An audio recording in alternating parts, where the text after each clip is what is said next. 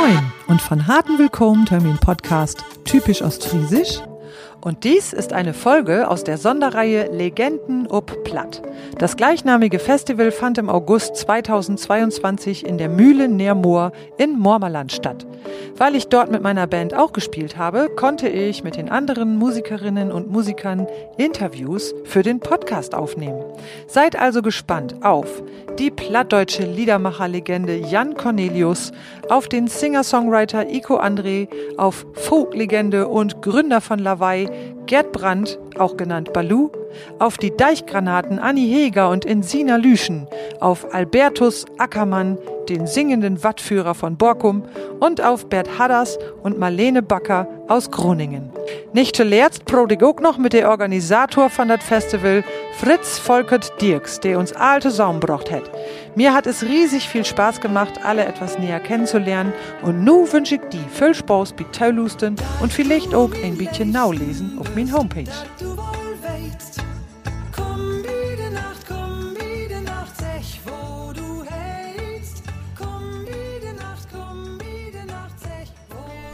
So, jetzt habe ich hier einen Gast vor mir sitzen, der heißt Iko André. Moin, Iko. Ja, moin.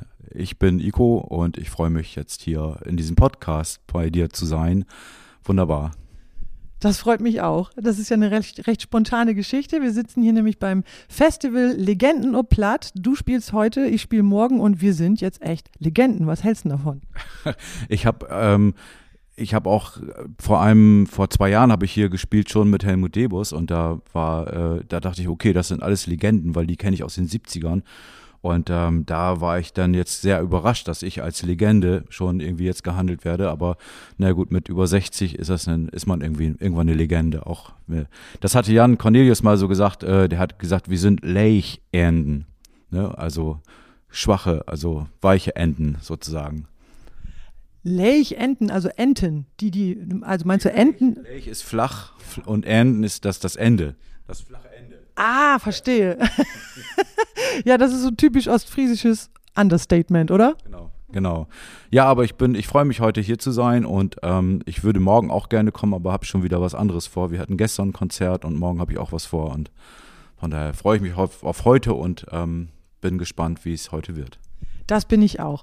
Erzähl mal ein bisschen was über deine Musik und dann machen wir hoffentlich ganz am Ende den Bogen noch zu einer Legende, mit der du auch was zu tun hast. Aber erstmal über deine Musik. Was genau, wie würdest du deine Musik beschreiben? Ich mache ähm, seit ungefähr 47 Jahren oder genau 47 Jahren äh, eigene Songs, Songs mit eigenen Texten und ähm, seit ähm, das ist jetzt meine zweite niederdeutsche Platte, die ich gemacht habe. Letztes Jahr ist die herausgekommen und das ist Singer-Songwriter-Musik mit äh, Rock-Elementen und Folk und Country- und Western-Elementen. Genau, und ihr habt so einen coolen Namen für euer Album. Erzähl mal, wie das, wie, wie, wie, die, wie das Album heißt und wie dieser Name entstanden ist. Ja, Moses heißt das Album und das ist natürlich ähm, erstmal gesagt, mich haben einige angesprochen, Mensch, bist du jetzt auf einem religiösen Trip, aber ähm, es war so, dass wir uns in der Corona-Zeit bei meinem Schlagzeuger bei Bali eingeigelt hatten, der hat die Wohnung seiner Mutter war frei, die war leider gestorben und ähm, dann hat er mir das Haus gezeigt und oben auf dem Dachboden fanden wir ein riesiges Gemälde von einem Moses, der auf den Dammerbergen steht und wie Bali mir erzählte und ähm, ganz finster herunterblickt auf ein Feuer, was irgendwie, ne, also die, die Moses-Geschichte, Moses auf dem Berg. Und das haben wir uns dann unten ins Wohnzimmer gestellt und den quasi dann integriert in unsere Musik. Und ich hoffe, dass das alles nicht zu finster geworden ist. Moses war quasi unser Kreativgeist und unser Aufpasser so ein bisschen während der, der Zeit, die wir da bei Bali im Wohnzimmer waren. Und deswegen ist es eine Moses Wohnzimmerplatte geworden. Also ich finde nicht, dass die Musik finster geworden ist. Also ich kenne dein Album ja und äh, bin davon sehr begeistert und freue mich auch auf dein Konzert hier gleich. Also das war eher so wie Mose, so eine Verbindung zu, ja, weiß ich auch nicht. Also hm, es klingt jetzt ein bisschen esoterisch, aber wie so zu so einem Weltgeist. ja, ich habe das auch irgendwann in einen Song einfließen lassen, den ich dann während der Zeit, die wir da waren, geschrieben hatte. Das war nämlich der, der Titelsong. Ich dachte, der fehlt jetzt noch. Und das war dann halt jemand, der auf der Suche ist nach etwas, der also auf den Berg geht und laut schreit und auf der Sinnsuche ist und ähm, kriegt keine Antwort, merkt nur, dass er kalte Füße kriegt, weil, er, weil die nass sind und wieder runtersteigt. Ähm, das ist so ähm, ja, also so ein bisschen so eine so eine Platte, wo, wo man halt guckt, ähm, wo stehe ich, was mache ich gerade und wo will ich hin. Sehr schön. Ja, das äh, ist fast schon so ein bisschen ähnlich, was die Themen angeht, wie bei mir. Aber du greifst das ganz anders auf und äh, sehr schön. Ähm, genau, das wäre jetzt nämlich auch eigentlich meine nächste Frage gewesen. Wovon handelt deine Musik inhaltlich? Gibt es da noch ein bisschen mehr zu, zu sagen oder hm, war es das schon? Es geht ähm, in einigen Songs um um Flucht, um, um äh, Flucht und Vertreibung und ähm, also auf der, der, der CD, der Moses-CD, ist der der Ossietzky-Song von meinem Vater. Also die Texte sind zum, zur, zur Hälfte von meinem Vater Oswald André und von mir. Und ähm, in dem Ossietzky-Song geht es halt um die Geschichte, die, die äh, Geschichte von Karl von Ossietzky, der hier in der Nähe in den Emslandlagern dann eben auch gefoltert und geschlagen wurde und dann ähm, auch bald danach starb. Und, ähm, und in, in Alain, das ist ein Song, da habe ich ähm, halt ein, ich arbeite mit Geflüchteten und damals war es ein Syrer, der mir eine Geschichte, die Geschichte seiner Flucht erzählte und dann ähm, auch sagte, dass er das Schlimmste war, dass er der Einzige war, der überlebt hat. Und ähm, ich musste dann da erstmal mit umgehen und dachte mir, okay, ich schreibe das jetzt mal auf und guck mal, was daraus wird. Und das wurde dann halt dieser Song Alain. Ähm, so taucht das dann irgendwie immer wieder auf, so ein bisschen so die, die, ja, Flucht. Das ist auch auf, auf ein andere, paar anderen CDs von mir schon auch auf Hochdeutsch oder auf. Also es geht um Reise, um Flucht, um Suche, um unterwegs sein. Um, um zwangsweise unterwegs sein oder freiwilliges unterwegs sein. Was kann es denn dann für einen passenderen Namen geben als Moses? Äh, genau, das dachte ich mir dann auch. Aber da war der Name schon da. Sehr interessant. Ja, spannend. Also es lohnt sich auf jeden Fall, äh, sich dein Album anzuhören und natürlich auch zu kaufen. Das ist ja immer toll. Wir haben beide letztes Jahr ein Crowdfunding gemacht, ne? Das war ein totaler Zufall. Ne? Also ich meine, das hatten wir ja nicht abgesprochen. Wir kannten uns ja noch gar nicht. Und äh, als ich dann auf der Crowdfunding-Plattform plötzlich deinen Namen las, dachte ich, hä, das ist ja witzig. Die äh, kenne ich noch gar nicht und äh, bin ich mal gespannt drauf. Und ähm, ja, also das, das war damals für uns auch sehr spannend mit dem Crowdfunding, auch gar nicht so einfach, ähm, weil es dann am Ende ja doch irgendwie dann darum geht, dass man so eine Summe erwirtschaftet und ohne die Summe das Ganze dann auch nicht erfolgreich ist. Aber das, das haben wir hingekriegt. Das war, haben wir beide hingekriegt. Ne? Da können wir stolz drauf sein. Finde ich auch. Aber ging es dir auch so, dass du zwischendurch ganz schön Muffensausen gekriegt hast, ob das nun klappt oder nicht? Ja, also ich hatte schon auch, ähm, also meine Mutter, die nun fast 91 ist, ähm, die sagte, wenn da noch was fehlt, dann sag mal Bescheid. Das ist schön. ja, im, Prinzip war es bei mir ähnlich, aber man hatte schon auch so ein bisschen diesen, diesen Ehrgeiz, ne? das also auch eben äh, zu schaffen. Und letztendlich war es ja auch so, ein, so eine kleine Werbekampagne, die man mit diesem Crowdfunding gemeinsam, also mit, mit diesem Crowdfunding machen konnte, ne? Das Crowdfunding, also der, der Hauptgrund für das Crowdfunding war, dass wir in der, der Corona-Zeit keine Auftritte hatten und irgendwie unser Publikum nicht erreichen konnten. Und wir hatten diese CD vor, wir wollten die aufnehmen und wollten halt unser Publikum mit einbinden. Und das hat sehr gut geklappt. Sehr schön. Ja, dann nochmal nachträglich auch herzlichen Glückwunsch für euch, dass es geklappt hat. Und äh, genau.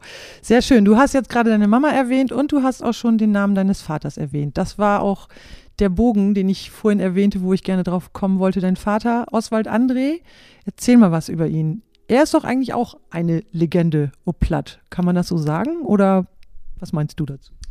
Ich glaube, dass mein, also mein Vater ähm, einmal auch zum Beispiel Namensgeber für die Band Lavai ist und ähm, auch so eine Art Patenfunktion hatte für viele Folkmusiker, die in den 70ern angefangen waren, erst seine Texte zu vertonen und dann später eben auch ähm, eigene Texte anfingen zu machen, so wie Helmut Debus oder wie auch, auch Lavai, also Balu, Brandt und andere, Jan und Jörn damals. Und da haben ganz viele ähm, die Texte von meinem Vater vertont. Und die Band Turf aus Groningen und ähm, ähm, dann, ach, ach Gott, aus Schleswig-Holstein und aus Mecklenburg-Vorpommern, ich kann die gar nicht alle aufzählen, das sind sehr, sehr viele. Dick Gochen aus Schottland und Ian McIntosh aus, aus Glasgow, die haben alle den Ossietzky-Song dann auch auf Englisch gebracht, ähm, also international, ja. Unglaublich. Ja, das ist ja dann wirklich, dann kann man ja schon wirklich auch sagen mit Recht und Fug, dass dein Vater Oswald André eine Legende ob platt ist. Er hat aber, glaube ich, nicht nur Plattdeutsch, sondern auch hochdeutsche Texte getextet, oder?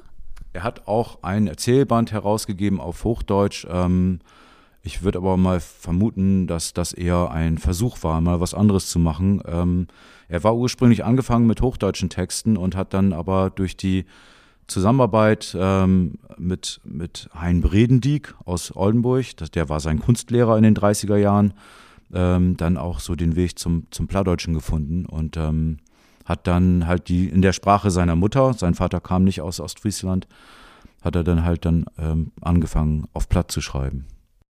Ich bin damit aufgewachsen, dass die bei uns alle im Haus waren und mein Vater war halt ähm, hauptberuflich ja nicht Autor. Er meinte immer, davon wird er nicht leben können oder wir können davon nicht leben, deswegen macht er das lieber nebenbei. Ich habe ihn damals so ein bisschen verflucht dafür und heute mache ich das Gleiche. Ähm, also ich kenne jetzt seine, seinen Standpunkt, wenn man eine Familie zu ernähren hat, dass das irgendwie doch irgendwie ganz befreiend ist, wenn man nicht davon leben muss. Das heißt, dein Vater war Autor oder auch Musiker? Mein Vater war, ähm, er, konnte Geige spielen und auch gut singen, aber er war kein, er war Autor. Er hat auch ähm, Lied, er hat Liedtext ge geschrieben, aber auch ähm, so ein paar Songs vertont. Also der Ossietzky-Song, da ist der zum Beispiel auch der die Musik von ihm und noch ein paar bei ein paar andere Songs auch. Dankeschön. Jetzt hast du gerade Ostfriesland gesagt. Ähm, bist du auch in Ostfriesland aufgewachsen?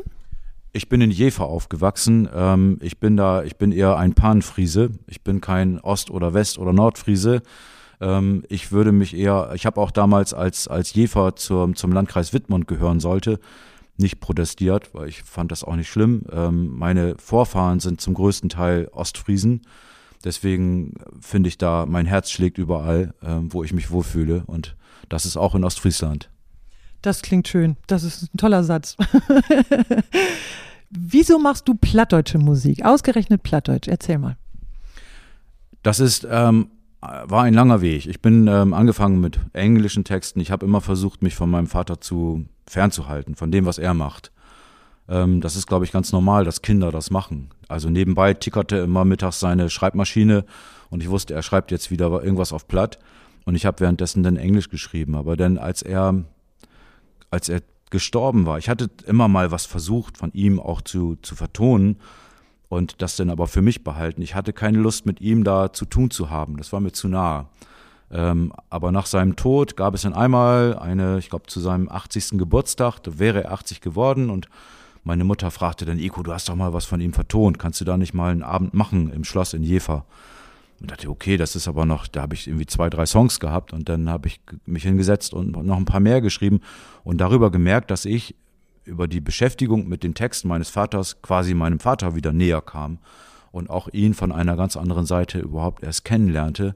Also Sachen, die ich äh, immer so ein bisschen abgeblockt hatte, weil er halt irgendwie der Alte war und ich der Junge und ähm, aber mich dann darüber dann angenähert ähm, das war so die eigentlich die, der Einstieg für mich und ähm, ich bin dann irgendwann auch angefangen, eigene plattdeutsche Texte zu schreiben und ich bin finde es jetzt schade, dass er die nicht noch mitkriegt. Natürlich, aber das ist, er wäre jetzt schon sehr alt. Wie alt wäre er jetzt? Ähm, 96. Dankeschön, dass du das erzählt hast. Okay. Gibt es einen plattdeutschen Ausdruck, der dir besonders am Herzen liegt? Oder falls dir da jetzt nichts einfällt, was würde dir jetzt spontan für einen Ausdruck einfallen auf Plattdeutsch? Ähm, alte Hope sind wie Bleed. Also alle, alle zusammen sind wir froh.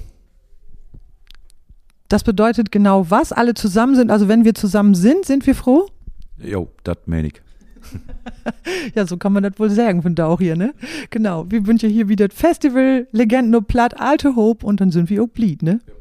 So sehr ich gedacht. Ich danke dir von Harten, Iko. Und äh, freue mich sehr auf deinen Auftritt gleich. Und ähm, ja, an der Stelle sage ich jetzt einfach mal Dankeschön und Tschüss. Ja, auch, auch an dich. Dankeschön und Tschüss und ganz viel Glück bei dem Auftritt morgen. Und das wird auf jeden Fall ein schönes Festival. Ja, und dir herzlichen Dank fürs Zuhören. Damit du immer über meine Konzerte oder auch die neuen Podcast-Folgen informiert bist, trage dich gerne in meinen Newsletter ein.